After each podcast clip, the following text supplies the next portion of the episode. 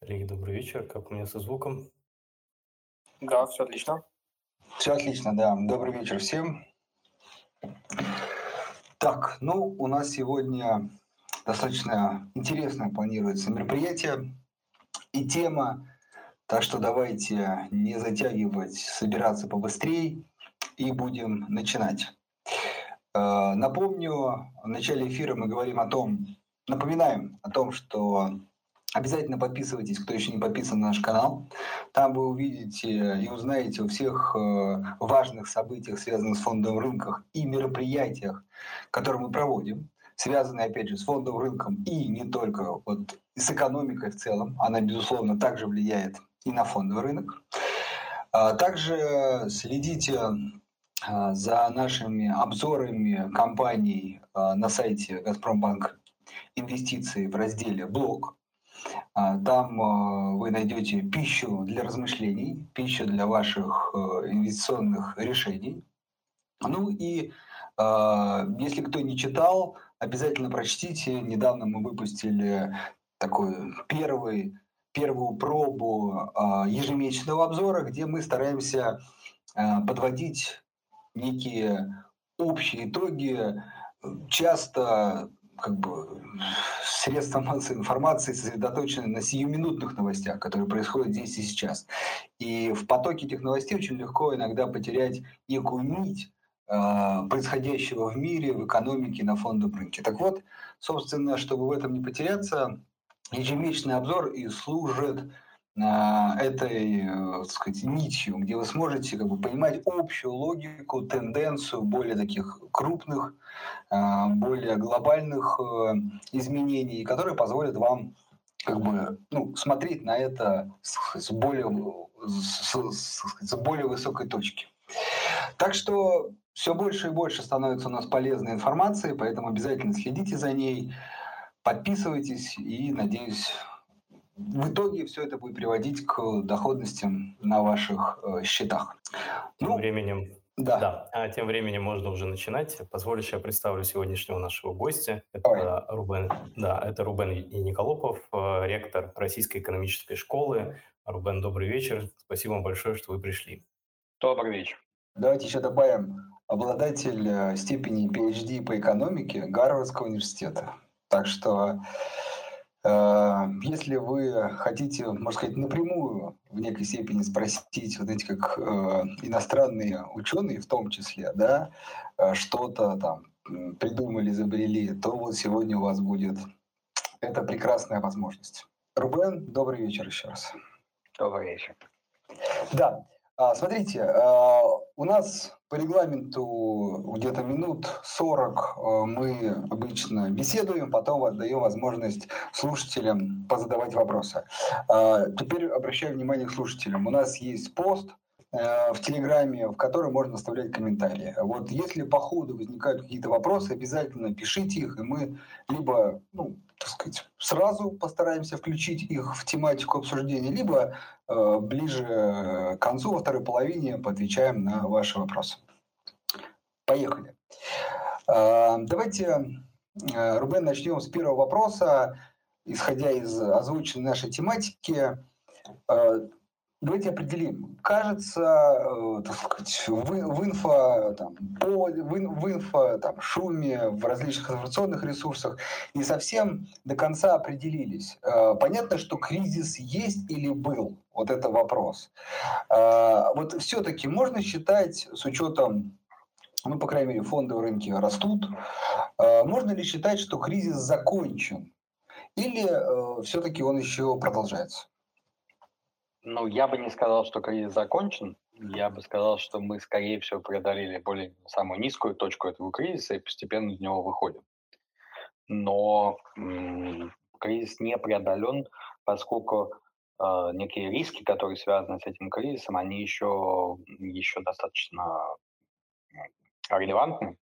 А, Это и, собственно говоря, а, эпидемиологические риски, то есть то, с чего, собственно говоря, начался кризис с пандемией, особенно это связано с тем, что в развивающихся многих странах по-прежнему очень высокий уровень заболеваемости и на самом деле очень низкий уровень вакцинации. И именно в этих странах рождаются, собственно говоря, те мутации, которые потом приходят э, уже в страны, которые считают себя защищенными, страны с высоким уровнем вакцинации, то есть тот же самый там, знаменитая дельта, которая нам пришла, она пришла из Индии. И этого вот медицинских рисков на самом деле все еще опасаются, особенно в развивающихся странах это релевантно, поскольку ну, вроде как пока что кажется, что вакцины защищают а, и от новых штаммов, во всяком случае, а, от серьезных последствий. Но в развивающихся странах по-прежнему ничего сильно не изменилось, и там идут волны за волнами. И насколько это сильно будет продолжаться, и насколько это будет приводить к проблемам уже в, в развитых странах, это, это еще непонятно. Поэтому в этом плане даже медицинский кризис еще не, не, не завершился. А кроме того, с экономической точки зрения тоже мы видим, что а, ну, мы до сих пор наблюдаем, а, что цепочки производственные это, и, и, и трудовых миграций, они нарушены и не восстановились еще. И начинают постепенно восстанавливаться, но очень медленно. И до тех пор, пока вот как минимум две вещи не, не, не Э, не будут решены, во-первых, не, не будет какая-то ну, а поня, понятная и предсказуемая ситуация эпидемиологическая, это не значит, что у нас мы, как бы, видимо, э, обречены жить с этим вирусом э, уже на обозримом будущем, но тогда, когда мы можем сказать, что эта ситуация полностью под контролем во всех странах, тогда вот, вот эта проблема, когда решится, и когда восстановится а, логистические цепочки, вот тогда можно сказать, что все, кризис закончился. Но мы еще не там. Уточнил, но можно ли сказать, что мы как бы выходим, тенденция вот, понятно, что она в любой момент да. может э, смениться. Угу. Да, да. Вот это я, что мы еще в кризисе, но низшая точка кризиса, скорее всего, мы уже прошли, поэтому э, и по, по обоим вот направлениям, которые я указал, как, наверное, такие индикаторы того, что именно вот этот текущий кризис заканчивается, у нас а, мы видим, что ситуация эпидемиологическая, ну, как минимум в развитых странах, как минимум в тех странах, которые очень высокий уровень вакцинации, она существенно исправилась, поэтому это гораздо лучше, чем то, что было. И логистические цепочки, они на самом деле, они постепенно восстанавливаются. Поэтому да, мы на, на восходящей траектории. Хорошо, тогда следующий вопрос. А, кажется, что ну, одна проблема сменяет другую. Первая, безусловно, проблема связана с непосредственным очевидным кризисом. Вроде бы как мы восстанавливаемся, но появляется другая проблема – это инфляция. А, где-то она в каких-то странах более высокая, в каких-то активах, опять же, например, последняя история с газом, очень ну, стремительная практически, там, выходящая из всех норм. Где-то поменьше, опять же, если брать общую инфляцию там, в Европе, США и так далее. Ну, в общем, на всех уровнях и во многих уголках мира говорят про инфляцию. Вот э, скажите, пожалуйста, на ваш взгляд, это новая проблема, с которой как-то еще предстоит бороться, либо это ну, некая такая побочный, побочный эффект стимулирующих мер, который как я так люблю говорить, как некая побочка от лекарства, пройдет само со временем. То есть это небольшая проблема, это ну, э, неизбежная часть э, стимулирующих мер. Вот как вы относитесь в общем, к проблеме инфляции? А, ну, она, скажем так, а, у нее есть шанс пройти как побочка, если все будет, э, если центральные банки будут вести себя а, верно. Но у нее есть очень большие риски вырасти в другое, в другое серьезное заболевание, э, скажем так. А, поскольку всплеск цен при выходе из кризиса, а, он был ожидаем, на самом деле, потому что как бы это и в каком-то смысле это хороший индикатор, это означает, что мы действительно есть ощущение выхода из кризиса, спрос восстанавливается, и население, и бизнесы начинают больше тратить, а не так сильно сберегать, как это было во, время кризиса. И это хорошая новость, то, что восстанавливается спрос. А, то, что оказалось хуже, чем ожидали, поэтому все ожидали поднятия инфляции, но почему все сейчас так напряглись и почему это основная тема для дискуссий и действительно сейчас воспринимается как один из основных рисков, заключается в том, что э, спрос восстанавливается быстрее, чем думали, а предложение, производство восстанавливается не так быстро, как тоже, как, как надеялись.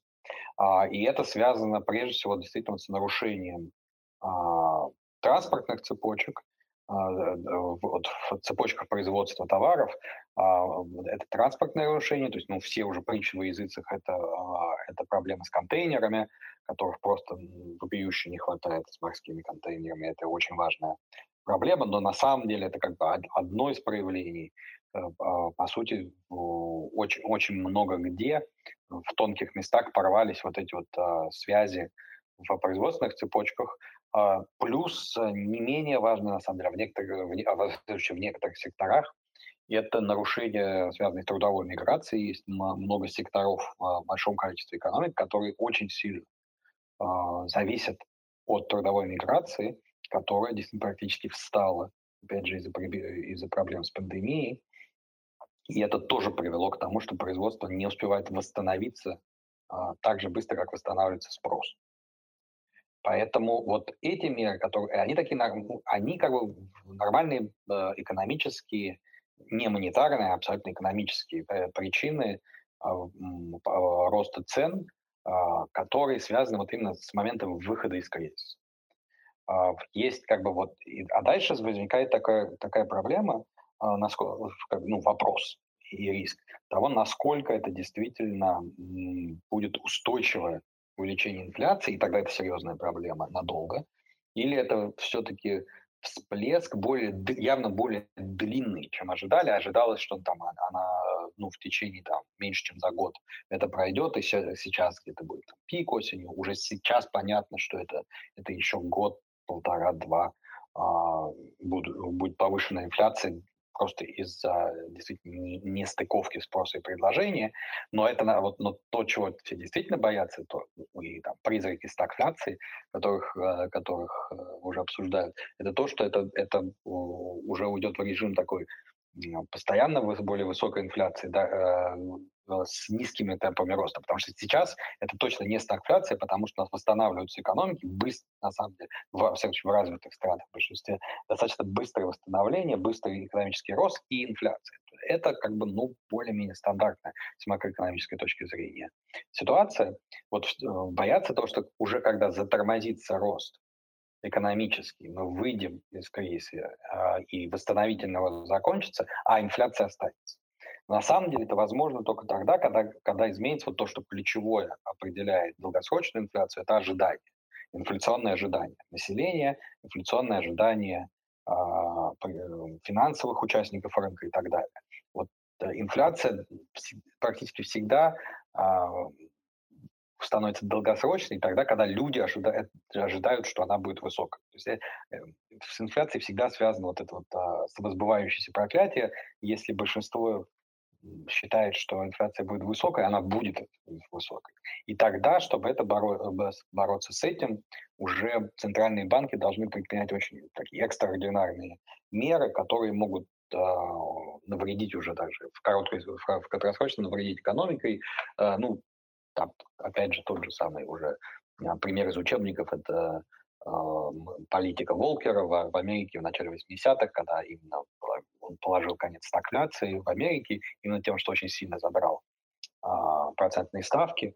А, и это он смог победить инфляцию, но ценой достаточно а, большой просадки экономики. Вот, так, вот такие проблемы начинаются тогда, когда, а, вот опять же повторяюсь, просто вот когда изменяется инфляционное ожидание, когда люди и большинству как бы консенсус уже в экономике, что это не временные явления, а мы боимся, что это, мы не то, что боимся, бояться нормально. Эта проблема возникает тогда, когда мы уже верим, что нет, это, это проблема, эта проблема не уйдет, у нас будет более высокая, а, более высокая инфляция на таком долгом, э, долгом горизонте времени. И поэтому центральные банки, на самом деле, они все очень-очень внимательно следят именно за инфляционными ожиданиями. насколько они низкие или высокие, насколько между ними есть разброс, то есть люди внутри экономики не соглашаются, а, насколько, насколько это близко там, к таргетам, которые они сдают. То есть до тех пор, пока э, люди в вопросах и или там участники финансовых вопросов говорят, что, что все-таки долгосрочная инфляция остается в раз, более-менее в районе таргета, и нет большого разброса мнений, то все больше есть консенсус. Считается, что то, что там, технический термин называется, что это заякоренные инфляционные ожидания, и а, тогда ну, центральный банк может спок- более-менее спокойно а, к этой ситуации а, относиться, и поэтому, на самом деле, поэтому разные центральные банки, в зависимости от того, какие, насколько заякорены инфляционные ожидания, ведут себя по-разному. Вот, например, если мы посмотрим на, на, на ФЕД, на американскую э, монетарную политику, даже несмотря на то, что поднимается инфляция, а, и то же самое в Европе на самом деле, они не сильно ужесточают свою монетарную политику на данный момент, во всяком случае, а, хотя ужесточают уже риторику, а, потому что а, там достаточно хорошо заякорены инфляционные ожидания, и там как бы есть консенсус, который пока и у населения, и у участников финансового рынка, и промышленных производств, что инфляция временно, скоро уйдет, поэтому все, скоро все будет хорошо. В, и в России, например, Центральный банк проводит сразу более жесткую политику и более, более сильное, а, более резкое увеличение процентных ставок, потому что в России изначально менее заякоренные инфляционные ожидания, и здесь очень быстро, если выпустить из-под контроля как бы, даже временную инфляцию, э, можно очень легко уйти в новое как бы, практически равновесие, когда все население, уже люди, как бы, бизнес и так далее будут считать, что высокая инфляция с нами надолго, а, и это, ну, как бы, и это станет самозабывающим прокапье, э, инфляция станет высокой. Поэтому вот Центральный банк России очень жестко сразу, сразу э, стал себя вести, чтобы, чтобы просигнализировать, что он не будет терпеть высокую инфляцию и тем самым сбить инфляционные ожидания. Вот пока, вот, вот если посмотреть глобально на риски, все-таки в большинстве стран, где нормальная монетарная политика, где независимые центральные банки, где нет таких политических проблем, как, например, в Турции, а, а, там инфляционные ожидания пока под контролем. Но вот, то, вот риски того, что в какой-то момент они выйдут, э, выйдут за пределы инфляции, станет долгосрочной, они на самом деле растут чем дольше у нас вот даже держится эта временная инфляция, тем выше вероятность того, что это перейдет в такую ну, долгосрочную высокую инфляцию. И вот этого все очень боятся. Э, опять же, аналогия болезни в хроническую стадию. Да. С которой уже, да, при, предстоит бороться. Хорошо, ну вы как раз практически ответили на мой вопрос. Я хотел бы акцентировать на внимание, что просто часто возникает у слушателей почему э, ФЕД, ну, ФРС, Центральный банк США не поднимает ставки, а мы поднимаем. Вот как раз действительно очень важно прозвучал ответ. Э, связано это с ожиданием инфляции. То есть действительно в России мы все привыкли жить в высокой инфляции. Даже, я помню, вот, те низкие уровни инфляции до кризисной в России воспринимались как ну, что-то скорее временное, э, что-то необычное. И то, что, как сказать, должно прийти в норму, а это значит инфляция вырасти. А, хорошо, это тоже обсудили, но а, можно чуть-чуть еще маленький и важный все-таки вопрос. По вашим ощущениям, все-таки, пока мы идем по варианту, что инфляция носит временный характер, если да, то когда можно ожидать все-таки преодоления пика? По моим ощущениям, все-таки мы пока э, находимся в состоянии, что это как бы временно, но ничего не бывает такого ничего более постоянного, чем временно не бывает. Вот тот период времени, на котором мы будем, будем во временном находиться, а, он, а, я думаю, увеличился по сравнению с тем, что ну, и даже я, и я думал не так давно.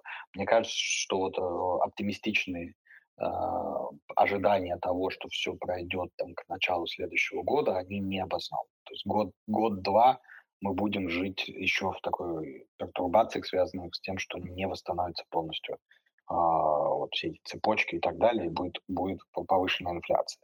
Но с моей точки зрения, это, это как бы а, это всплеск, последний такой всплеск болезни, но все-таки временный. В хроническую стадию, с моей точки зрения, они пока еще не, не, не вошли опять же, из-за того, что, ну, вот из-за того, что центральные банки, они много чему научились за последние а, за последние десятки, ну, там, несколько десятков лет, там действительно очень сильно вырос профессионализм. И до тех пор, пока центральные банки остаются независимыми, а, я, а, я этого не очень опасаюсь. Чего я опасаюсь, зачем надо действительно внимательно следить, это если на центральные банки будут оказываться очень сильное политическое давление, и в какой-то момент они, они вынуждены будут сдаться. Вот то, что происходит в Турции, это очень показательный пример того, вот как можно, э, можно довести до того, что инфляция станет хронической. Тогда, когда, когда по политическим причинам на центральные банки начинают давить с тем, чтобы они там меняли процентные ставки не в, со, не в соответствии со своими целевыми показателями, а потому что так выгодно политически. Вот если мы где-то увидим такое давление в России, неважно, в Европе, в США, и мы видим, что центральные банки начинают поддаваться, вот это будет очень четкий признак того, что, скорее всего, мы входим в период длительной инфляции. Андрей, можно а... вопрос позволить? Не по плану да, конечно, задать. конечно, конечно. Просто в, да, в ходе дискуссии просто что меня заинтересовало, да, что в России же есть моем понимании, два типа инфляции. Да, одна – это импортированная за счет того, что достаточно высокая доля потребления происходит товаров, которые выпущены там, и произведены не за рубли, да, и продаются условно, их цена так или прямо или опосредованно зависит от курса доллара к рублю.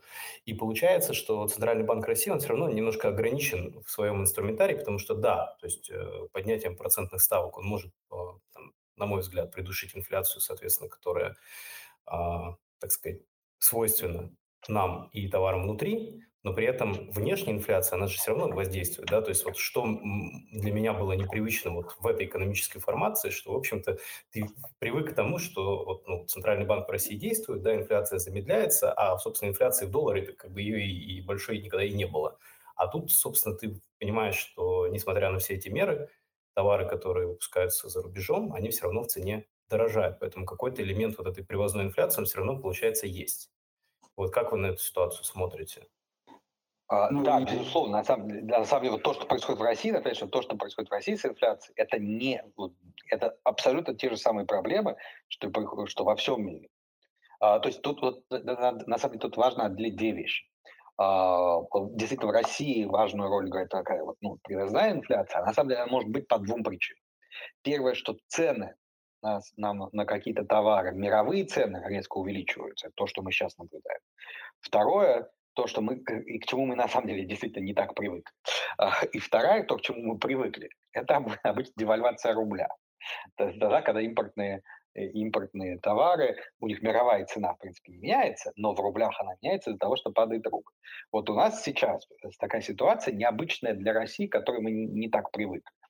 Uh, у нас девальвация э, рубля сейчас не играет никакой роли, скорее наоборот, она за нас, потому что растут цены на энергоносители, рубль укрепляется. Uh, поэтому на самом деле, наоборот, скорее курс, курсовая, э, изменение курса рубля, они слегка сбивают инфляцию. Но зато резко, э, значительно растут мировые цены на, на различные товары, а, и, э, и по тем вот причинам, которые говорил, нарушение торговых цепочек и так далее. И в этом смысле, как вот, вот инфляция в России, она прежде всего отражение мировой инфляции. То есть, когда мы жалуемся на то, что у нас дорожают там, э, не знаю, продукты питания и так далее, это не проблема России, это проблема всего мира, которая, а, которая в Россию как бы, ну, тоже задевает по касательной. Поэтому это действительно абсолютно верно заметили, что фундаментальные причины, они, они общемировые, и в этом смысле как бы Россия э, попадает под, э, ну, под, под, под те же проблемы, что и вся, вся, вся мировая экономика. И здесь об, важно понимать, что действительно это общая мировая проблема. До тех пор, пока центральные банки там, координированно ведут себя в разных странах, э, вот риски, на самом деле, раскручивания инфляции, они общие. А, и здесь Россия, на самом деле, ну, она не может выступать сильно лучше, чем, чем, чем как бы, мировая экономика с точки зрения там, уровня инфляции. А, но всегда есть риск, риск выступить хуже. Вот, да, вот в этом смысле как бы вот риски, которые говорим про политические в отдельных странах, они, они связаны с тем, что какие-то страны могут сорваться, но опять же, вот как пример Турции показывает, а, показывает и выступать намного хуже, чем среднемировая, в среднем по миру. А так, э, вот, вот то, что я говорил, вот среднесрочно, вот этот вот, вот всплеск болезни, не переходящий хроническую связь, в стадию, он общий в мире, вот это вот то, что вот по моим ощущениям будет еще длиться год-два, это не специфически российское. Это во всем мире так будет, и в России в частности, просто ну, потому что мы связаны со всем миром э, через торговые, торговые цепочки. Да, спасибо большое. Можем возвращаться к э, запланированному вопросу. К повестке, да. Э, я хотел добавить только, что еще не только товары, безусловно, у нас львиная доля импорта – это оборудование, которое невидимо, да, например, для потребителя, но оно в том числе оказывает э, воздействие на внутренние цены, на уже готовую продукцию. А, и плюс хотел бы тоже отметить второй момент. Вот Турция действительно такой, на мой взгляд, макроэкономический эксперимент – который очень, ну, очень часто, например, вспоминая ситуацию в России в 2014 году, было много критики по поводу поднятия ставки Российским центральным банком, то есть борьбой с инфляцией. Вот. И мы видим, по крайней мере, что те действия действительно негативно сказывались, может быть, на экономике, но, в общем, они не привели к, там, к дальнейшему обвалу рубля, хотя, еще раз, он снизился. Но я напомню, что с тех пор он плюс-минус стоит на месте, а это уже более шести лет. Вот. А, так что, видите, Центральный банк, на мой взгляд, может быть, вы сейчас поправите, а, был прав. А вот э, Турция, да, когда Центральный банк под, так сказать, под давлением властей снижает ставку при ну, снижении инфляции, приводит к дальнейшему падению. Вот сейчас, кстати, вот буквально сегодня новый исторический минимум по турецкой лире, к разгону инфляции и к еще больше закрепляющимся а, ожиданиям по дальнейшей инфляции, что, как вы сказали, ведет еще к более худшим а, факторам. А, у меня как следствие вопрос. А, скажите, пожалуйста, вот если подытожить этот блок, на какие показатели вот как раз стоит обращать э, внимание инвестору, ну и просто человеку, который интересуется мировой экономикой в плане наблюдения вот за инфляцией? Ну, например, просто базовая инфляция, промышленная инфляция, потребительская или а, вот какие-то показатели, характеризующие ожидания граждан. Вот на что стоит смотреть, чтобы держать руку на пульсе? Ну вот если, если вас интересует э, именно долгосрочная если вас интересует инфляция в моменте, конечно, надо а, смотреть на текущие показатели там, э, потребительской инфляции, там, э, ну, в зависимости от того, уже что вас конкретно интересует, потому что там промышленная инфляция цен производителей или там инфляция цен потребителей, они обе абсолютно эквивалентно важные в зависимости просто, ну, какой вопрос вас, вас интересует. Если вы, там, даже с точки зрения инвестора, если вы работаете больше на, скажем, компаниями, которые связаны с потребителями, вас волнует индекс потребительских цен, если вам, а, вас действительно волнуют компании, которые должны вести инвестиционную деятельность, допустим, а, и закупать то же самое оборудование, о котором вы а, вы э, упомянули, то ну, на, другие показатели инфляции смотреть. Это уже скорее технические детали. А, но если вот если э, важно понять, насколько эта проблема становится действительно долгосрочной, то очень важно смотреть на, а, на опросы по потребителям, по ожиданиям инфляционным. Они, ну, как бы они есть, они публикуются там по, по, по ключевым странам, там по Евросоюзу и, и США, они, безусловно, доступны. Вот вот эти показатели инфляционных ожиданий, они очень хороший индикатор того, что на, насколько долго мы будем пребывать э, в, в, в состоянии э, в повышенной инфляции. Да, Дим. Нет, спасибо большое. Я, в принципе, понял. То есть, если вот, ну, то скорее, да, вот, уточнить хотел вопрос, что если мы пытаемся оценить, да, перешла ли эта проблема в хроническую, или есть еще шансы на, соответственно, там среднесрочное восстановление да, инфляционных уровней, то мы мониторим ожидания. Да, соответственно, если ожидания ускоряются, тогда, соответственно, можно сделать вывод о том, что как-то придется как бы еще пожить в мире. Не, необычном мире, когда да. ты смотришь цены вот да, как только вы увидите, конечно... что инфляционные ожидания повышаются, означает, что болезнь переходит в хроническую стадию. И уже надо как-то готовиться к чему-то другому на долгом горизонте. Да, мне кажется, для, для бытового восприятия инфляции, да, вот необычности ее ситуации, это то, что ну, вот рынок потребительских товаров, особенно таких, как автомобили, да, то есть ты привык к тому, что если доллар укрепляется, да, по отношению к рублю, цены на машины растут. Если доллар, соответственно, снижается по отношению к рублю, ты можешь рассчитывать на какую-то скидку от дилера. Вот. А тут ты приходишь, вроде и доллар а, как бы к рублю припал, но при этом все равно автопроизводители там ценники везде подняли. Ну, что-то фундаментально идет не так. Да, я хотел еще добавить, что тут важно для инвесторов, что если все-таки инфляция выходит из-под контроля, то ну, больше всего как бы такой мировой страх это повышение ставок в США приведет к тому, что, возможно, ну, будет какая-то более глубокая коррекция или вообще коррекция на фондовом рынке, потому что повышение ставок это все-таки негативный фактор для рынков. Вот. Либо, как говорится, инфляция сама по себе там, условно рассосется, и, ну, и как бы начнет, ну, скорее будет какой-то такой нормальный уровень, а скорее может быть и э, дефляционные вещи, ну, например, на примере там, Европы, Японии, развитых стран, где научно-технический прогресс но оказывает все-таки дефляционное, э, такое глобальное воздействие, долгосрочное. Вот, поэтому, ну, с моей точки зрения, вот главный риск именно в этом. Будет ли повышена ставка и насколько для борьбы с этой инфляцией? Да, когда мы будем, э, Андрей, использовать уникальную возможность спрашивать Рубена о его инвестиционных предпочтениях, и чтобы в этих условиях он... Это ближе к концу. Хорошо. Давайте Я еще одну, да, давайте еще одну тему затронем, важную, э, на которую, мне кажется, инвесторы Э, слышали много разных ответов, но все равно продолжают, так сказать, блуждать в поисках, наверное, правильного или который им больше понравится.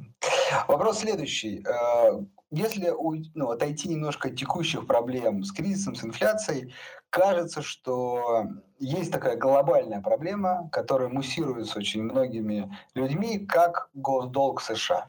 Я даже на нее более широко взглянул. Вообще закредитованность стран развитых, э, людей, живущих в этих странах, компаний. То есть иногда создается из повестки такое ощущение, что как бы все живут в долгах. И а, ну, и нас всех иногда авторы, которые склонны к пессимистичным прогнозам, пугают тем, что э, вот то, что сейчас происходит, и там 2008 год кризис, и 2020, это все такие мелкие кризисы, которые, ну как сказать, не так страшны.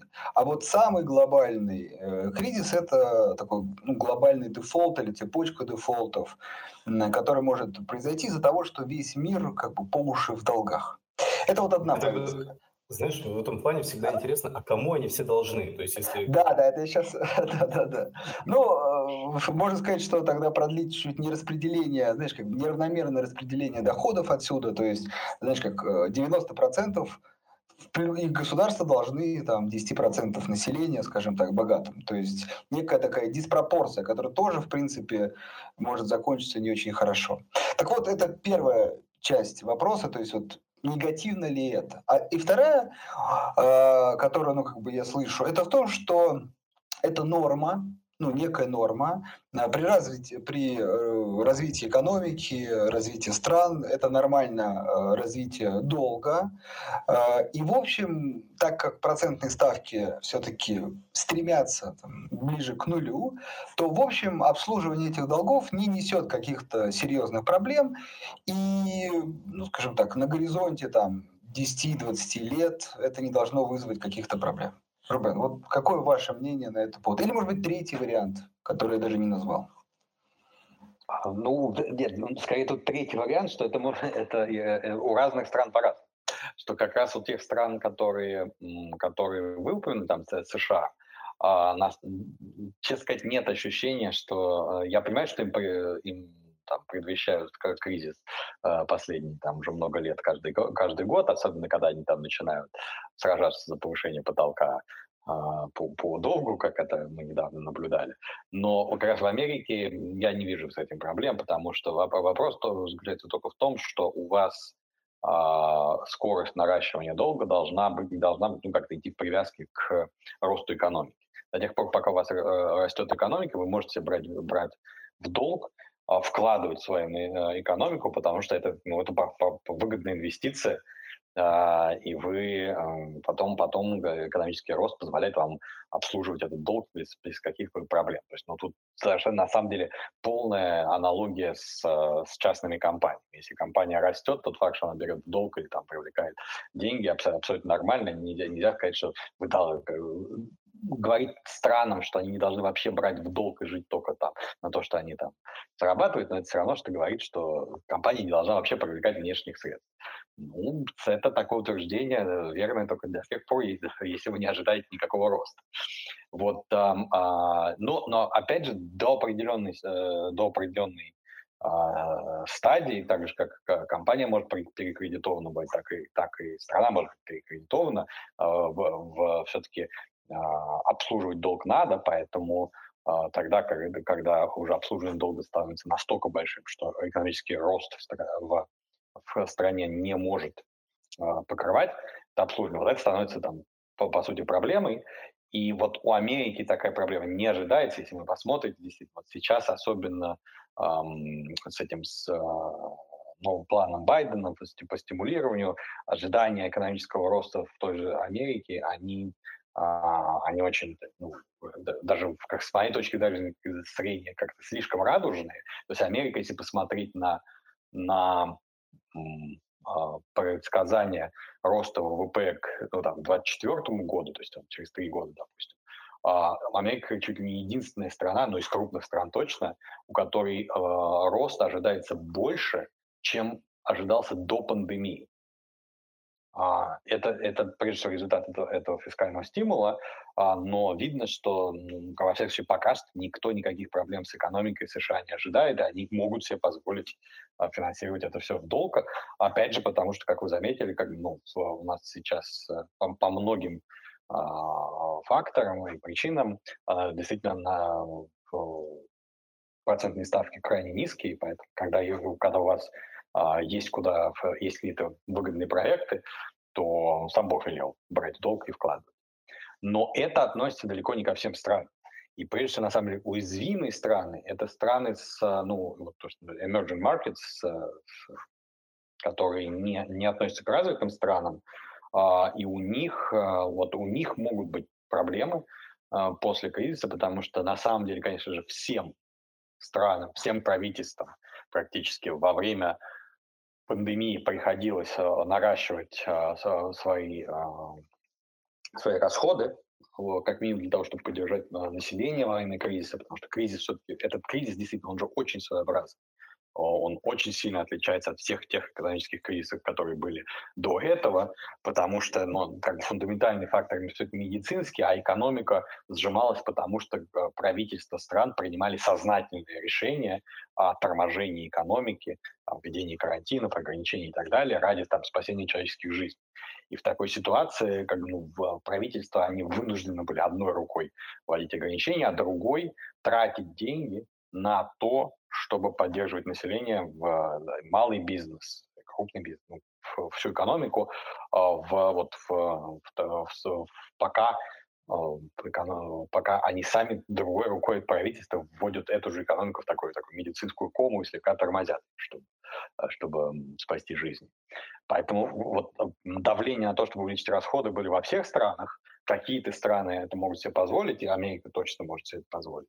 Какие-то, а это прежде всего многие страны ну, вот, развивающиеся и, и вот среднего, да, среднего достатка emerging markets, у многих из них э, таких, вот такой возможности потом э, обслуживать это эти, этот долг на основании только там, просто своей экономики, вот у них может такого не быть.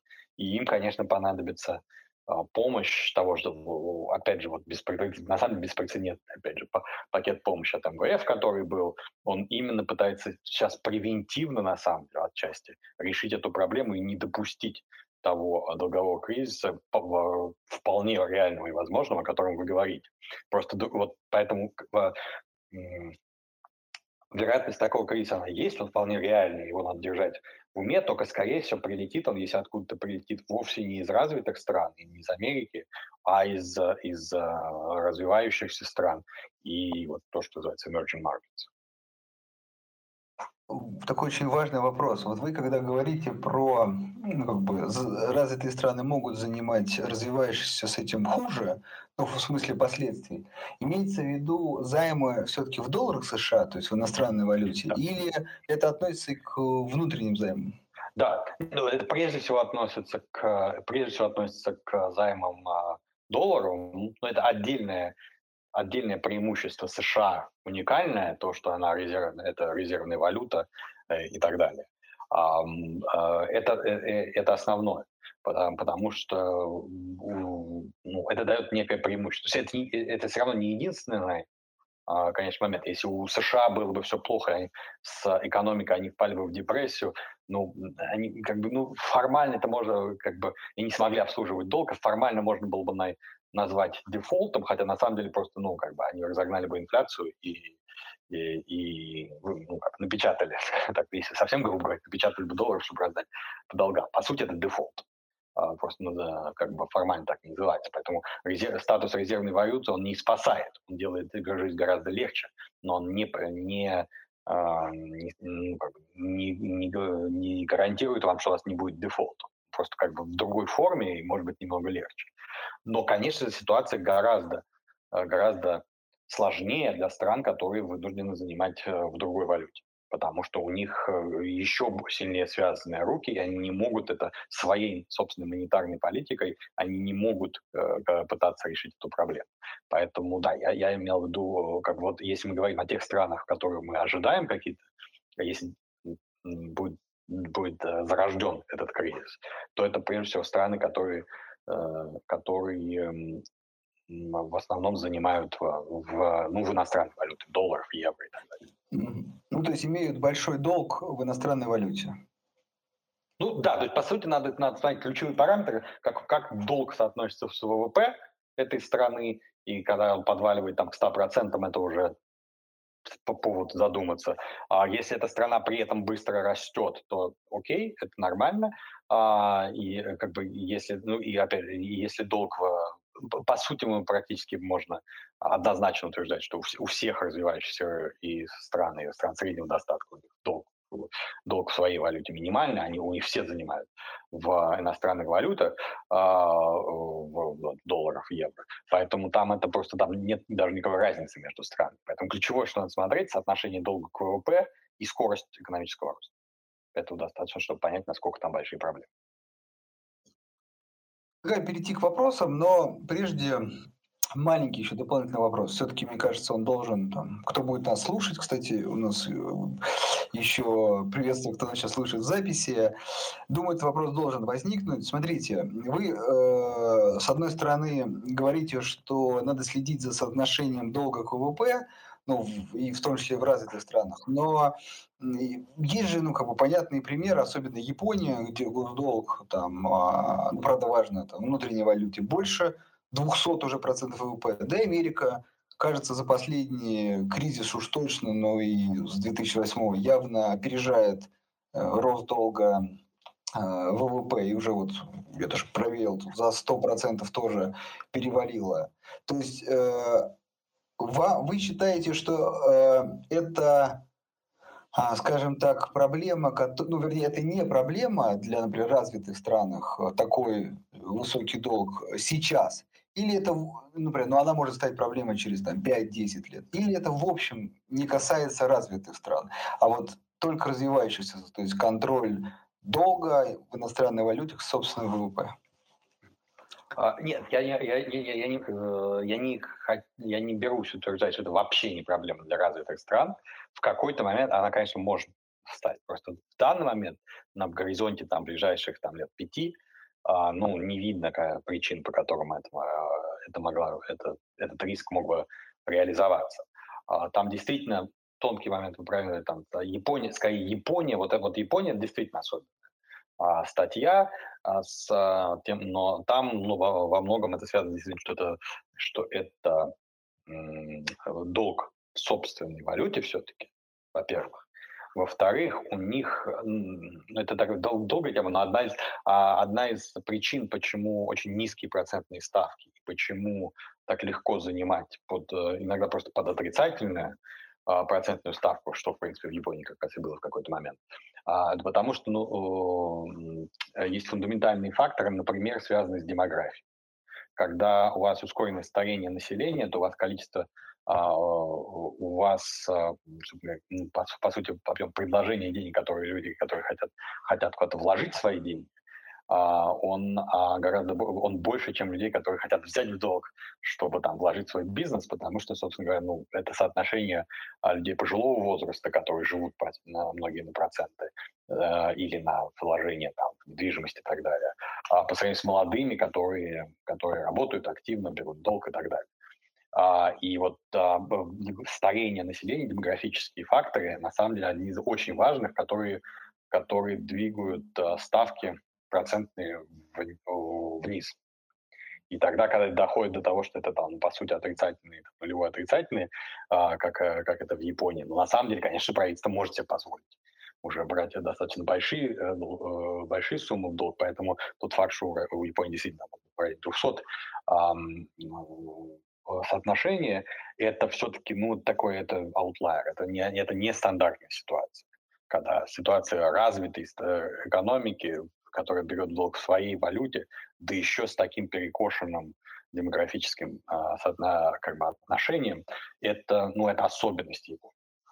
А, но в какой-то момент это, это как бы, то есть это позволяет пока им, что для, для них 200 еще более-менее нормально, там условно для Америки 100, но там и, и, если они возьмутся еще активнее по каким-то причинам непонятным, эм, очень сильно наращивать долг, это, конечно, мор, может стать проблемой, и, в принципе, конечно, долговой кризис может разразиться и в Америке, и в Японии. Просто ну, вот, я, на данный момент из тех фундаментальных вещей, которые мы наблюдаем про эти экономики, риск такой я, оцениваю как абсолютно минимальный. Хорошо. Тогда давай перейдем к вопросу. Да, ну а подожди, а серия, серия рекомендаций-то, ну, мы ее пропускаем? Ну давай, давай. Нет, это, это важно, я долго терпел, как бы я хочу Рубена спросить. А Рубен, ну вот мы, мы сейчас находимся в 12 октябре да, 2021 года, и мы понимаем, что есть, вот, с одной стороны, там, угроза нарастающей инфляции, да, не, не очень очевидная ситуация там, с внутренней а, инфляцией, укрепление рубля. Вот в контексте всего того, что происходит, и какого-то среднесрочного view, да, какой, ну не то что рекомендации, да, вот какие активы кажутся там с точки зрения частного инвестора, может быть, вас как частного инвестора, кстати, не знаю, вы инвестируете на фондовом рынке? Да, инвестирую. Голос грустный. Нет, нет, почему? Я так, я, голос, голос аккуратный. Я понял. Тот факт, что я инвестирую, у меня все хорошо, не значит, что надо делать так же. Кто спросит дальше, да. Да, хорошо, а, я понял. И в, в этой вот связи хочется понять, вот какие, на какие активы вы бы обращали внимание сейчас в первую очередь. То есть, ну, понятно, что по облигациям, например, ну, реальные отрицательные ставки, да, если посмотреть там по соотношению инфляционных э, значений по отношению там, к процентным платежам. Да, с акциями тоже вроде как не очень понятно, потому что если цикл, соответственно, процент, укрепление процентных ставок все-таки в США пройдет, да, то в первую очередь там а, фондовые рынки, наверное, именно в части акций могут скорректироваться. То есть вот сейчас э, какие какая может быть стратегия или какие активы кажутся вам наиболее там, интересными с точки зрения там, проанализировать их в первую очередь? Угу. Ну, да, тут, да, тут такое, такое ну, во-первых, как обычно, основной совет – это диверсификация. Там размазывать надо хотя бы по каким-то классам, и это всегда очень важно. А, поэтому про какие-то, безусловно, про какие-то конкретные фирмы я точно, точно не советую, я так не делаю. Но если э, тут вот в некоторых вещах э, приходит противоречие стратегии на среднесрочные и долгосрочные, поэтому очень важно, на какой горизонт вы собираетесь инвестировать. Потому что э, с точки зрения, если говорить об инфляции, то э, и ее воспринимать как основную среднесрочную угрозу, то защищаться от нее на самом деле, вот, во-первых, мы видим, что как бы, я бы очень аккуратно относился к золоту, потому что тут утверждение, что оно, оно там защитный актив и так далее, оно, честно сказать, не очень э, эмпирически подтверждается сейчас. Вот, а, Андрюх, на видишь, данных... мы, мы просто мы, мы целую серию с ним посвятили этому историю. Я тоже большой скептик золота, просто видишь, вот какие люди в моем лагере как бы пребывают. Нет, а если оно нравится, оно красивое, если вы хотите с этой точки зрения. В качестве украшения ничего. Но в качестве защитного от инфляции у него все-таки это не то, э, это не то, что было раньше, мир, мир все-таки поменялся, но эм, какие-то э, вот эм, вот что, если говорить там, допустим, об акциях, то кто может сильнее всего пострадать от увеличения инфляции процентных ставок, это эм, вот то, что называется growth firms, которые на, на, на, на быстром росте, технологические фирмы и так далее, у которых большие мультипликаторы, которые, которых ну, их цена поддерживается ожиданием быстрого роста, потому что, собственно говоря, ну, там, если даже просто рассчитывать по формулкам дисконтируемых там а, значений, для них, поскольку их прибыль, они, скажем так, в будущем ожидаемые, то для них очень важно, какой коэффициент дисконта, какие процентные ставки, и поэтому любые изменения процентных ставок из инфляции, например, для них самые чувствительные.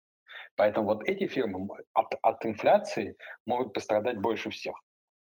Их к ним надо вот с этой точки зрения, вот в среднесрочной перспективе относиться а, аккуратно. С другой стороны, там проблема в том, что именно эти фирмы э, с долгосрочной точки зрения, если мы считаем, что технологические все-таки у нас а, тенденции, они никуда не деваются, пандемия их только ускорила все эти а, изменения технологические, а, то эти фирмы в долгосрочной э, выигрывают. Поэтому это вот, вот если вот тут возникает вопрос а, горизонта планирования.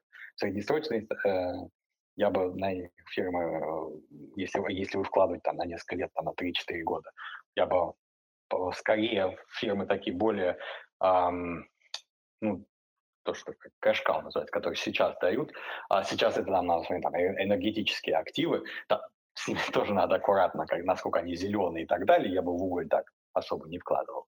А, но вот там энергетики, они сейчас там э, платят, э, у них большие прибыли и так далее. Вот эти, эти фирмы, как бы, и если будет инфляция, то там цены подправятся. Все, что, вот все, что связано с ресурсами, например, это вполне такие вот для, а с точки зрения защиты от инфляции, наверное, хорошие вложения. С одной стороны. С другой стороны, особого потенциала, большого потенциала роста, если вы говорите там уже, от, а, хотите вложить деньги на 10, 15, 20 лет, у них меньше потенциала роста. А, там отдельная история, которая ну, очень сложная. А, это все, что связано с зеленым переходом, энергопереходом и так далее, потому что это вот, если брать глобальные тенденции, наверное, то, что а, действительно окажет наибольшее влияние на то, как перестроятся рынки, это будет вот, вот помимо там, уже того, что уже реализовалось технологиями там, цифровыми. Вторая большая вещь – это все, что связано с зелеными технологиями и энергопереходом, потому что за последний год-два, конечно, произошли абсолютно тектонические изменения в политике, что от каких-то глобальных слов и рукомаханий относительно того, что а, мы любим природу и надо быть зелеными, а, все-таки правительства ведущих стран, там е, Европы и, главное, Китая, стали принимать очень конкретные меры, поэтому то, то, о чем все так долго говорили, оно становится реальностью. И это очень большие изменения.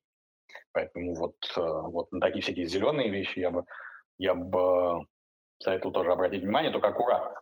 Есть на самом деле вот из тех, во-первых, ну там тоже отдельная история, потому что э, э, в, когда мы говорим о том, что мы инвестируем в зеленые технологии, на самом деле надо понимать, что сейчас очень большая а, как бы асимметрия информации, очень много шума, и те там компании, которые называются зелеными, на самом деле такими не являются и в итоге пострадают от хороших рейтингов, там, а, например, ну, ESG там, с точки зрения, э, на самом деле со всех точек, и environmental, и social, и government, вот это сейчас очень модно, хороших рейтингов не существует, поэтому там очень рискованно все, как бы вот, когда речь доходит о конкретных компаниях.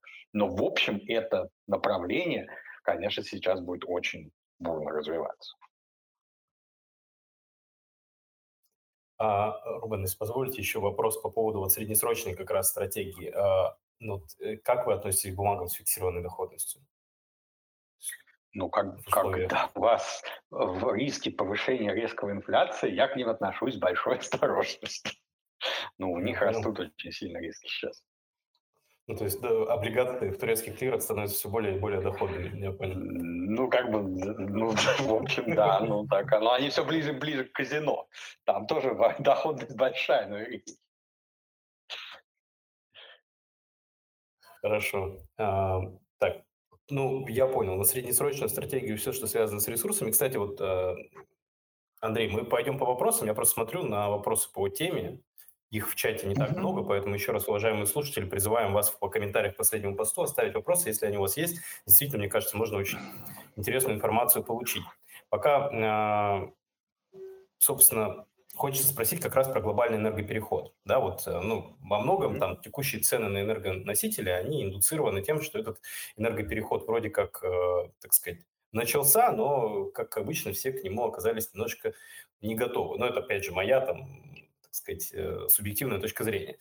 Э, И вот как вы считаете, когда эта ситуация более-менее выровняется? Потому что до этого действительно кажется, что вот традиционные компании, которые занимаются там энергоносителями, да, их добычей, транспортировкой, Мгм. а, выглядит очень перспективно, потому что энергетических мощностей там в средний срок не хватает, да, там озеленить все, что можно озеленить, вроде как бы получается, но не так быстро, как планировалось. И, в общем-то, вот даже там, ну, цены на энергетический уголь мы с вами видели, как бы понимаем, о чем речь.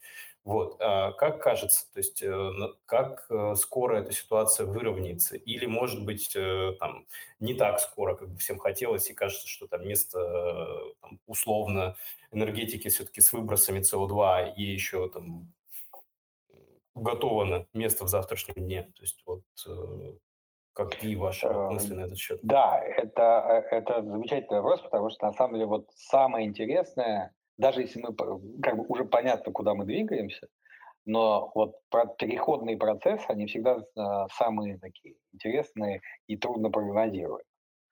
А, и взлет а, на энергоносители, ну, наверное, все-таки не про нефть, но то, что происходит с углем и с газом точно, это связано с тем, что вот, ну, не совсем подумавши о, о том, а, как организовать переходный процесс, все ринулись там а, защищать э, экологию быстро-быстро переходить делать или делать вид, э, что переходит на зеленую а, энергию. А, вот такой резкий рост, мне кажется, что все-таки вот, ну, там, в целом, особенно на уголь и так далее, все-таки явление времени. И там скорее там а, косяки управления, особенно в Китае, это особенно заметно, что это абсолютно просто управленческий провал, то, что у них произошло с, а, с недостатком а, энергии и угля, это, ну, это обратная сторона плановой экономики, скажем так. Ам, но э, вот, вот с углем, я думаю, что все-таки это ненадолго такой праздник у них.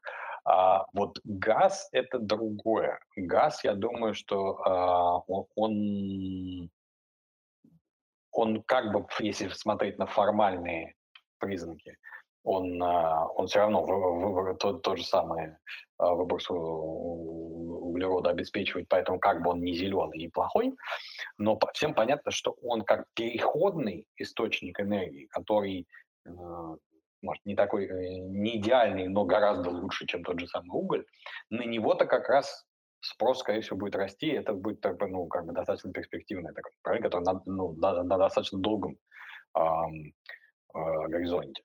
Э, Тут, э, поэтому, если мы говорим об у- уго- ну, то есть вот конкретный э, план, на, на самом деле сейчас про, про сколько это лет продлится, э, не так понятно, потому что вопрос заключается в том, что вот сейчас очень много заявлений от правительств мира, когда они там собираются стать ультранейтральными. Но это пока что слова, и как, как, вот, как только было понятно, что это, эти слова воплощаются в какие-то законодательные инициативы или какие-то ну, серьезные документы, так как в Китае, когда они положили это в пятилетний план, какие-то э, какие конкретные цифры, вот это был мощ, мощнейший сигнал. Вот сейчас по скорости мы все-таки еще не совсем понимаем, насколько готовы там когда, когда они говорят там 50-й год, 60-й год, если действительно а, они будут отвечать за свои слова и двигаться а, по этому направлению очень ускоренными темпами, то, в общем-то, на самом деле почти все энергетические даже вот сейчас активы, они там взлетят, скорее, скорее всего, потому что ну, надо усп- там, успеть этот переходный период тоже как бы пережить.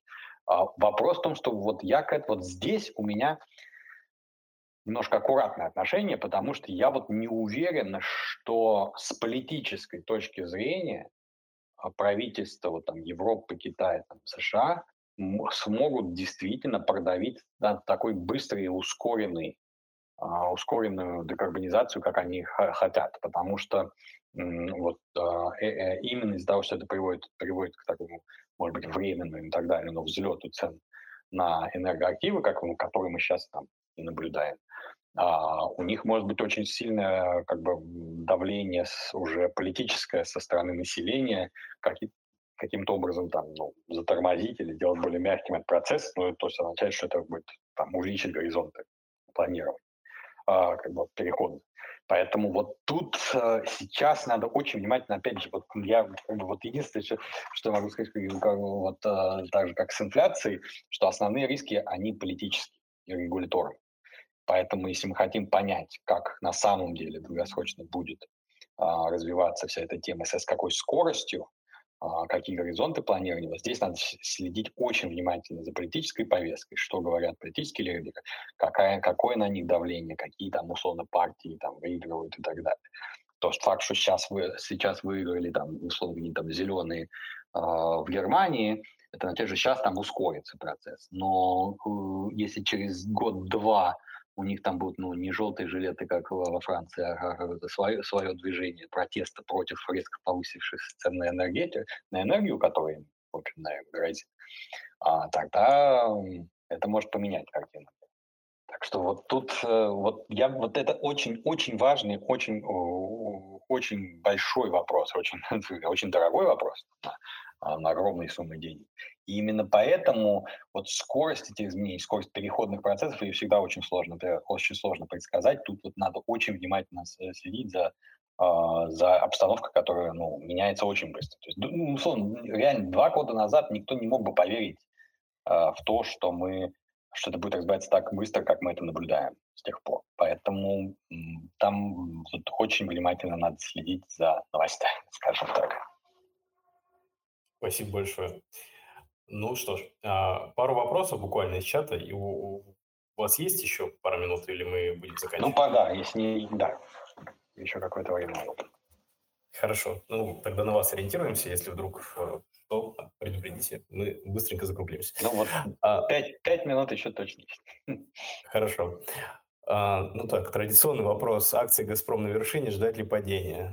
А, от Максима. Ну, тут понятно, почему как бы компания показывает, наверное, ту динамику, которую показывает, да, то есть э, там, цены на сырье и в помощь, тем не менее, как бы мое мнение, что компания очень долго находилась э, там, крайне недооцененной такой территории, поэтому кажется, что там, спешить с тем, чтобы говорить, что это именно там исторический хай выше уже не будет, наверное, тоже надо так осторожно. Я бы никак по-другому это не прокомментировал. А, Вадим спрашивает, объясните, пожалуйста, как доходность десятилетних облигаций США влияет на рынки и почему за этим показателем нужно следить? Ну, на самом деле, доходность десятилетних облигаций США сама по себе она может не так сильно влияет, потому что ну, то, то, это то, как, как правительство США может брать под какие проценты, а, но а, как бы поэтому, ну, как, как, как оно возьмет, сколько оно потратит, это важно с точки зрения там, стимулов и так далее. Но это не принципиально. Принципиально, конечно же, то, что это общее, как бы, э, это почти это безрисковая, ну, малорисковая ставка доходности, от которой потом отсчитывают те проценты, под которым дают всем остальным участникам рынка. А, фирмам и так далее, и так далее. И поэтому, там, ну, с поправкой на риск и так далее. Поэтому изменение э, десятилетней акции США, они, это всего лишь индикатор того, под какую ставку проценту берут, берут э, кредиты все остальные или привлекают средства там, через облигации в, в все остальные участники рынка. И да. именно поэтому вот надо понимать, что это не надо это буквально интерпретировать, как, как же мне важно знать, насколько дорого обслуживать долг правительства США. Нет. Это просто индикатор, который ну, практически один к одному говорит вам, как остальные участники рынка могут брать деньги, под какие проценты. И с этой точки зрения это очень важный показатель. Да. Да, и с точки зрения, если продолжать вашу мысль, да, то для рынка акций это, соответственно, тоже очень простая история. Это понятно, что компании, которые оперируют на рынке публичные, они также берут деньги в долг, да, если у них финансирование становится дороже, то, соответственно, это негативно скажется в будущем на их операционных показателях. И самое главное, эти же компании сравнивают с точки зрения там, дивидендной, перспективной доходности, ставки дисконтирования тоже по другим моделям, и поэтому, если ставки на долговом рынке и на рынке США идут вверх, то кажется, что а, цены на акции, соответственно, при прочих равных условиях могут находиться под давлением. Наверное, я бы еще в эту сторону мысли развил. Если я, кстати, ошибаюсь, Рубен в полном праве меня поправит. Да, если, я, я бы что-нибудь сказал, как нет. Хорошо. А вот интересный вопрос. Не стоит ли правительству задуматься об отмене бюджетного правила, по которому Минфин покупает валюту, и объемы покупки валюты все растут и растут, при этом не давая рублю укрепиться. Тем самым импорт инфляции ускоряется, и мы покупаем обесценивающуюся на глазах валюту. От меня, наверное, только комментарий, что есть же и другая сторона, да, что излишне укрепленный рубль, э, так сказать, негативно бьет по выручке экспортных компаний, поэтому тут тоже как бы ну да, я бы только согласился, бюджетное правило, оно снижает колебания рубля, э, курса рубля, на самом деле. Поэтому, а, так, когда вам все, э, снижает кто-то э, риски, всегда, и это на самом деле хорошо, потому что волатильность, э, на самом деле важен же даже не курс рубля, а его волатильность. Самое плохое – это неопределенность а, там, финансистам все это понятно. Если мы, это не важно, нарисовать можно любую цену рубля, главное снижить всю оставшуюся а, жизнь и, и так далее.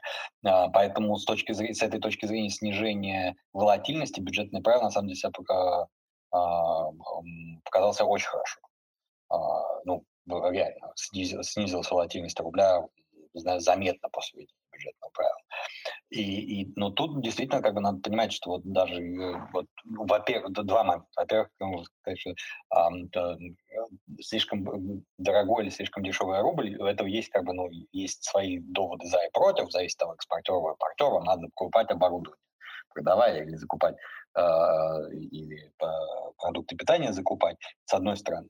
А с другой стороны, даже если вы, если вы считаете, что рубль должен быть там выше или ниже, но вот сейчас, когда давление на рубль Э, идет как бы в сторону, в сторону укрепления, а, вы говорите, что надо отменять бюджетные правила. Но если бы сейчас упали опять цены на нефть, и рубль упал бы не так сильно, а он упал не так сильно а, именно из бюджетного правила, но те же самые люди с той же самой логикой должны будут говорить, ой-ой-ой, нет, надо было включить бюджетное правило еще сильнее. Как бы тут, тут надо, надо выбирать. Он, он, он и, поди, и, и рост, и снижение рубля как бы снижает, э, как бы, ну, э, тормозит, и тем самым обеспечивая стабильность. И к, к этому так и надо относиться. Он просто снижает колебания э, рубля в зависимости, ну, прежде всего, от цены на нефть, газ и так далее. Да, но важно, наверное, дополнить, что основную тенденцию, если таковая есть, он как бы компенсировать не способен. Да, да, то есть как бы то, он не, не так дергается курс рубля, но общий тренд, он, ну, он зависит от фундаментальных факторов, и здесь уже бюджетное правило не поможет. Спасибо. И финальные три вопроса, такой блиц. А есть ли смысл хеджироваться в долларах и драгоценных металлах от инфляции в преддверии ужесточения денежно-кредитной политики от Федеральной резервной системы США?